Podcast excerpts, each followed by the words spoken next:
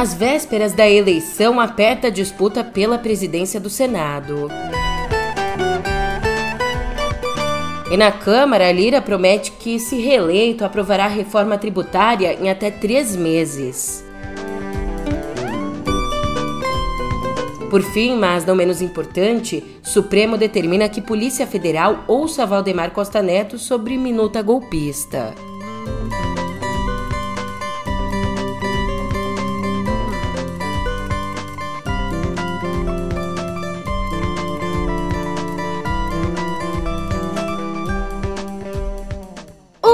Ótimo dia, uma ótima tarde, uma ótima noite para você. Eu sou a Julia Keck e vem cá, como é que você tá, hein? Finalmente, Ave Maria, finalmente a gente chegou a fevereiro e o mês já começa com a posse, hoje mesmo, dos parlamentares eleitos e com a eleição à presidência da Câmara e do Senado. Mas o mês já começa também surpreendente, porque pelo menos no Senado a gente não tem estabilidade nenhuma na disputa pela presidência. Só que você sabe, aqui comigo, no nosso podcast, a gente tem sim estabilidade. Por isso eu te digo que agora a gente conversa mais sobre tudo isso, sabe onde? É claro, no pé do ouvido ouvido.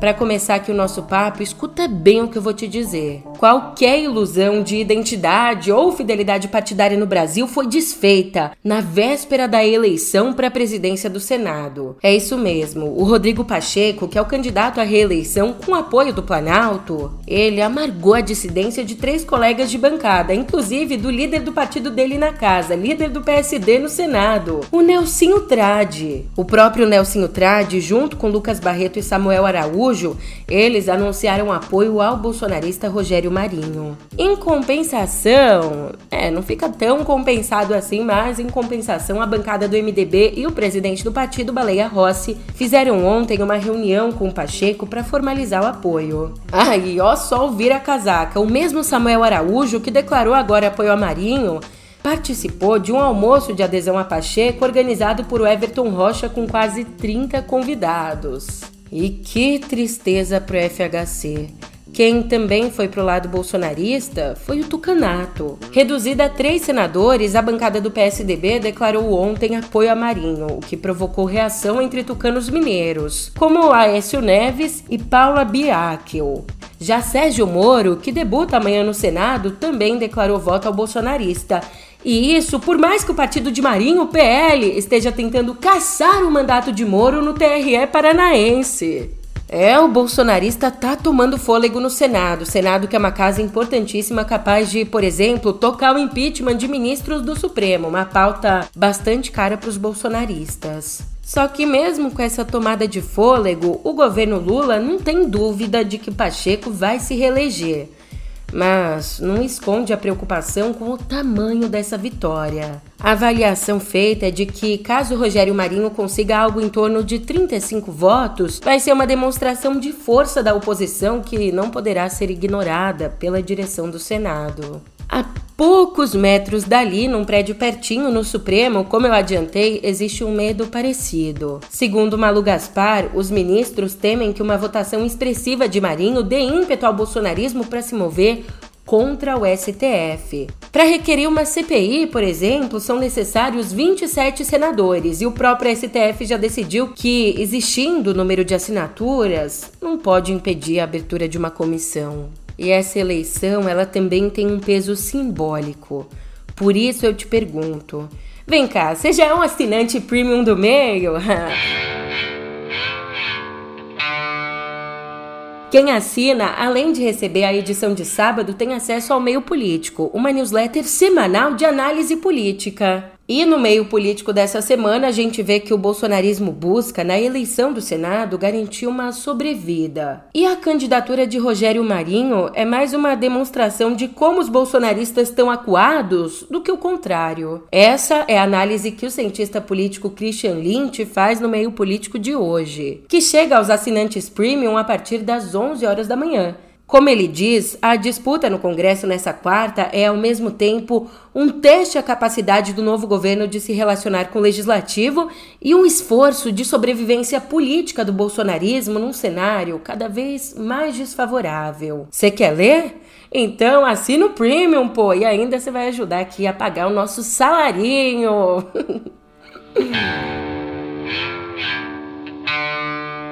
Voltando às notícias, na Câmara a situação está um pouquinho mais tranquila. Com a reeleição à presidência praticamente garantida, Arthur Lira disse ontem que a prioridade na casa será votar em até três meses a reforma tributária. E para dar velocidade, uma das ideias é aproveitar uma PEC do deputado Baleia Rossi que já está tramitando, o que aceleraria o processo. Aliás, a elaboração do texto dessa PEC, que já está em andamento, contou com a participação do economista Bernard Api, que hoje assessora o ministro da Fazenda, Fernando Haddad, na mudança do sistema tributário. Já a discussão sobre a nova âncora fiscal, que vai substituir o teto de gastos, essa discussão vai ficar para depois, em algum momento, sabe-se lá Deus quando. Enquanto tudo isso acontece, Câmara, Senado, Congresso, reforma tributária, vem aqui, vai ali, sabe quem é que continua trabalhando? Você sabe. Ou se você sabe, o ministro do Supremo Alexandre de Moraes. Agora, ele atendeu a um pedido da Polícia Federal e a autorizou a tomar o depoimento do presidente do PL, Valdemar Costa Neto, na investigação sobre a minuta de um decreto para alterar o resultado das eleições, a minuta que foi encontrada na casa do ex-ministro da Justiça, Anderson Torres. É que numa entrevista tentando colocar panos quentes, o Costa Neto disse que documentos desse tipo, documentos golpistas, poderiam ser encontrados na casa de qualquer integrante do governo Bolsonaro. Na ocasião, ele também disse que o ex-presidente foi muito pressionado a fazer algo de errado para impedir a posse de Lula. Portanto, o depoimento foi autorizado, mas a gente ainda não tem uma data fixa. É, Bolsonaro não fez, de fato, algo para atrapalhar a posse de Lula, mas incitou, incitou, colocou lenha na fogueira até que os apoiadores dele fossem ao extremo. Você sabe do que eu tô falando.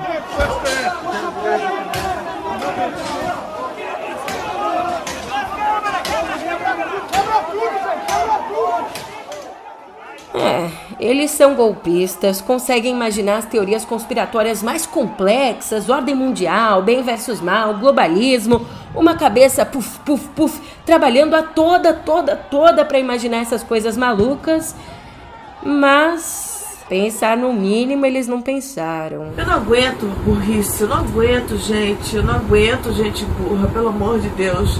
Quem for burro não me siga. Pelo menos 41 bolsonaristas que participaram da invasão do Congresso foram identificados por terem acessado nos celulares a rede Wi-Fi local. não é brincadeira não, tô falando sério. A informação é do presidente da Câmara, o Arthur Lira. Segundo ele, a Polícia Legislativa já está com os dados pessoais desses golpistas e vai pedir ao Ministério Público Federal que eles sejam investigados. Aliás, quando a gente fala desses golpistas, a gente imagina uma gente de outro mundo, né? Mas são os nossos pais, avós, o moço do mercado, da farmácia, o padeiro e tem até jogador de vôlei. O Cruzeiro suspendeu ontem por tempo indeterminado o jogador Wallace Souza. Bolsonarista convicto, declarado, ele publicou e depois apagou uma enquete nas redes sociais perguntando se alguém daria um tiro na cara do Lula. Ele publicou isso com as opções para marcar ali de sim ou não. Em nota, o clube disse estar atento aos desdobramentos e disse que o esporte deve propagar igualdade, tolerância e respeito. Já o Comitê Olímpico Brasileiro afirmou ter encaminhado o caso para o seu Conselho de Ética e o ministro da Secretaria de Comunicação do Governo Federal, o Paulo Pimenta, acionou a Advocacia Geral da União. Diante da repercussão negativa, Wallace publicou um vídeo pedindo desculpas e dizendo que jamais incitaria violência em hipótese alguma, principalmente ao nosso presidente. É, ele não incitou não, ele jogou uma bola de vôlei que atingiu o celular e escreveu, publicou aquilo, né? Tenha paciência, ô santa paciência.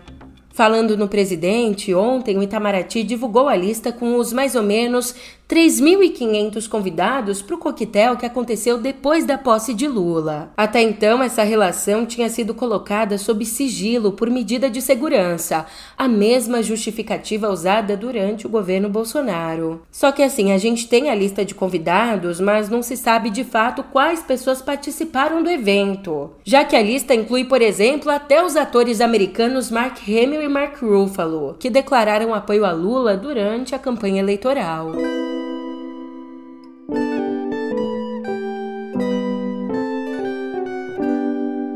Aqui em Viver a gente segue conversando sobre o que não pode ser esquecido de jeito nenhum: a crise humanitária Yanomami. E uma atualização: o ministro da Defesa, José Múcio, anunciou ontem que vai a Roraima na próxima semana junto com as Forças Armadas para desmobilizar o garimpo ilegal nos territórios indígenas Yanomami. De acordo com ele, como é que isso vai funcionar, essa ação? O Exército vai ficar responsável por identificar os criminosos, enquanto a Marinha vai fazer a vigilância dos rios e a Aeronáutica, além de seguir enviando doações vai monitorar o espaço aéreo da região. Você vê as fotos, vê a, a narração de quem passou por lá, contando o que viram. Inclusive, na próxima semana, na quarta-feira, eu estou indo lá para Roraima, para Surucucu, com todos os comandantes das forças, Marinha, Exército e Aeronáutica. Também convidamos o, o superintendente da Polícia Federal, tem que ter um esforço concentrado de todas as instituições, os órgãos, para que nós possamos só safar aquele problema. Que é, aquilo é uma vergonha, é uma tristeza. Antes de nós procurarmos os culpados, nós precisamos salvar aquela população. Né? É um quadro horroroso, crianças morrendo de fome. Evidentemente que tudo isso tem uma origem, nós sabemos quais as origens que isso tem. A presença do garimpo ilegal é muito forte, né? são isso será debelado. O decreto de ontem facilita para que as Forças Armadas tenham um poder mais abrangente, Marinha, Exército e Aeronáutica, para que nós possamos fazer o trabalho necessário. Estão envolvidos o Ministério de Saúde, Ministério eh, eh, de Assistência Social, todos. E olha só que grave. O Conselho Indígena de Roraima fez várias denúncias que dizem que crianças Yanomami estão sendo retiradas dos pais enviadas para adoção. Bem, e depois que essas denúncias vieram à tona, o Tribunal de Justiça do Estado identificou duas crianças em processo de adoção e mais cinco acolhidas em outras instituições. Ainda será apurado se os casos passam pelo processo legal de adoção. E precisa entender, de acordo com essas denúncias, como assim tiradas dos pais? É, os pequenos que vão para a capital receber assistência médica, que vão para Boa Vista, não estão sendo devolvidos às famílias. Ai, você já deve ter percebido que cada dia que passa, quando a gente acha que já viu de tudo, não é possível, a gente vai lá e descobre novas camadas que revelam a gravidade dessa crise.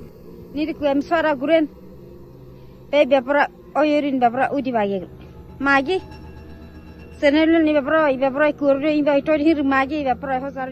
um vídeo gravado no último dia 29, divulgado agora e encaminhado pela Defensoria Pública da União, mostra uma mãe Anomami pedindo ajuda às autoridades para alimentar o filho dela, que, segundo a mãe, tá muito fraco. Imagina uma mãe ter que recorrer a esse último recurso, esse pedido de ajuda.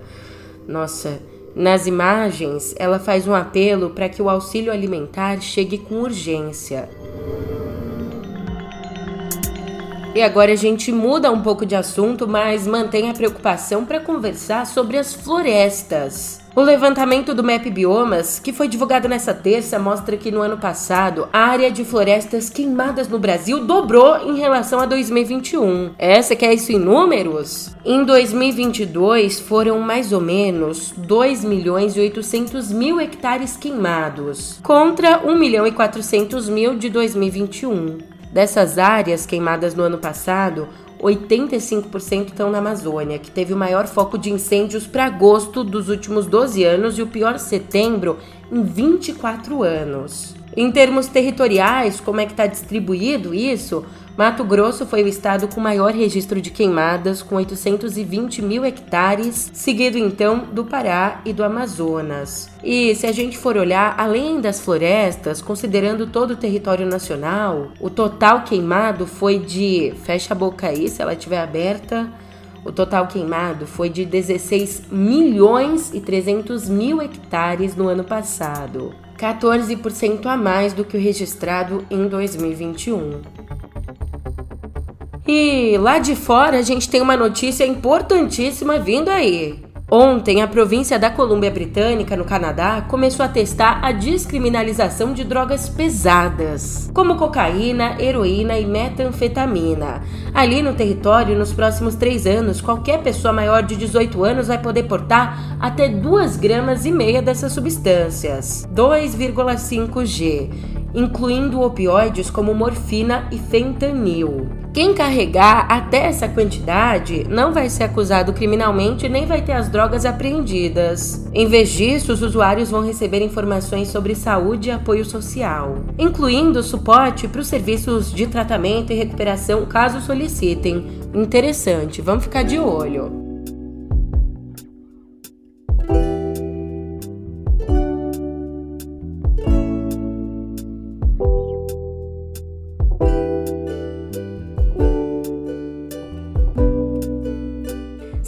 Quando a gente conversou por aqui que, por conta da quarta temporada do Stranger Things, aquela música da Kate Bush, a Running Up That Hill, disparou, teve um boom aí no topo das paradas?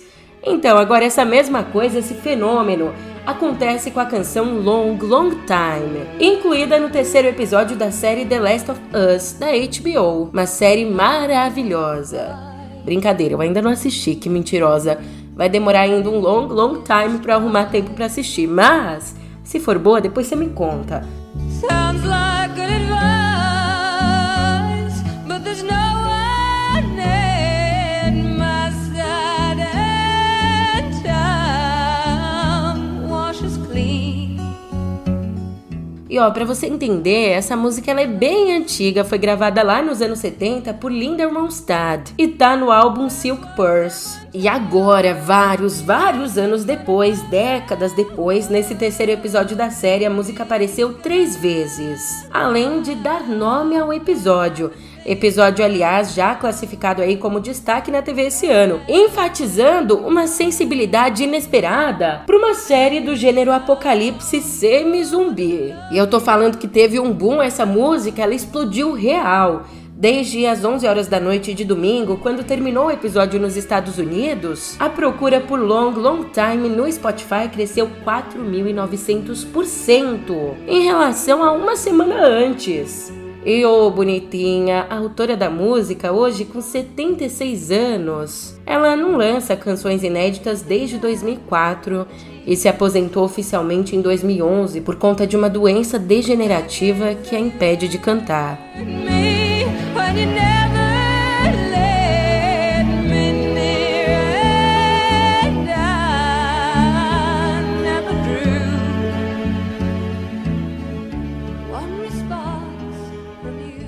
Ainda nas produções audiovisuais, uma decisão que eu não sei você, mas eu tava bem ansiosa esperando ela. Foi o resultado que a gente imaginava?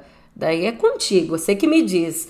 Ontem, a Academia de Hollywood decidiu manter a indicação da britânica Andrea Riseborough ao Oscar de melhor atriz pela atuação dela no longa independente To Leslie. Até então, a produção estava sendo acusada de violar as regras sobre lobby ao divulgar a candidatura de Riseborough. E por mais que tenha dito que vai sim discutir direitinho as táticas de divulgação com os responsáveis, a academia avaliou que essas táticas não tiveram impacto sobre a indicação da atriz.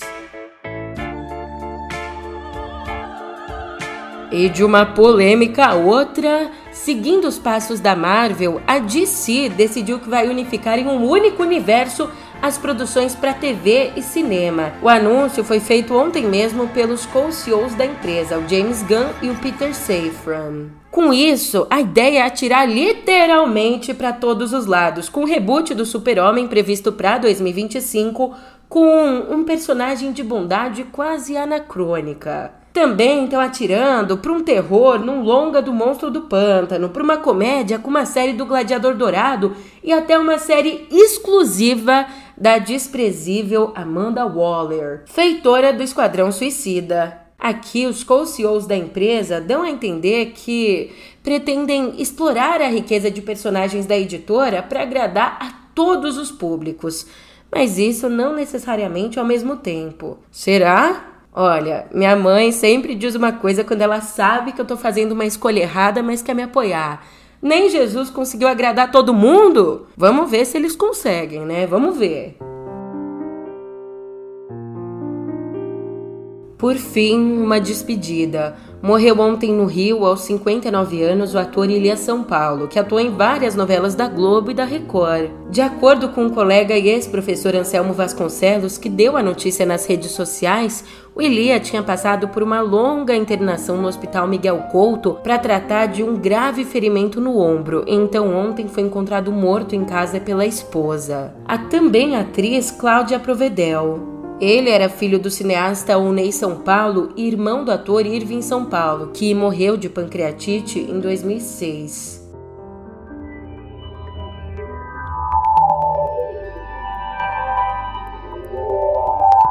É, meu filho, malandro é malandro e mané é mané.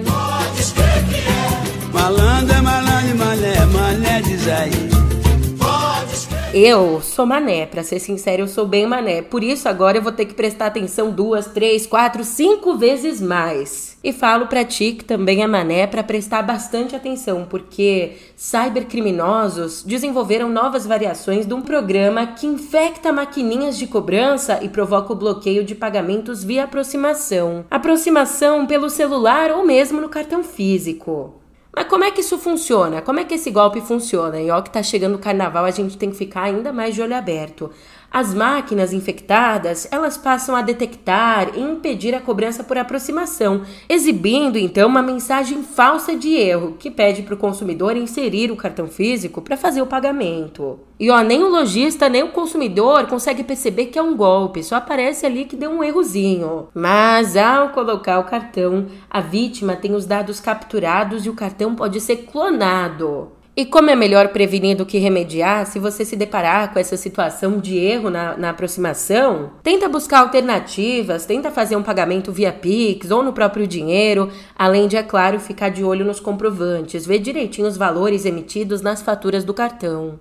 Falando em dinheiro, tem mais olhão crescendo para cima do dinheiro. O senhor Elon Musk tem nos planos uma reviravolta radical no Twitter. Simplesmente ele quer transformar a rede numa plataforma de pagamentos. Por isso, Musk trabalha agora para que os usuários possam fazer compras e realizar transferências monetárias a partir do Twitter Payments. E o plano é que esse sistema de pagamentos seja lançado primeiro com moedas convencionais para depois ter uma função que agregue também as criptomoedas. Já os cofundadores do Instagram, que hoje em dia são donos de uma startup que explora apps de última geração, eles também estão no jogo, estão lançando uma ferramenta com foco na leitura de notícias e que usa a inteligência artificial para entender os interesses do usuário. Uma concorrente direta aqui para mim. Que bom que não tem o meu carisma, né?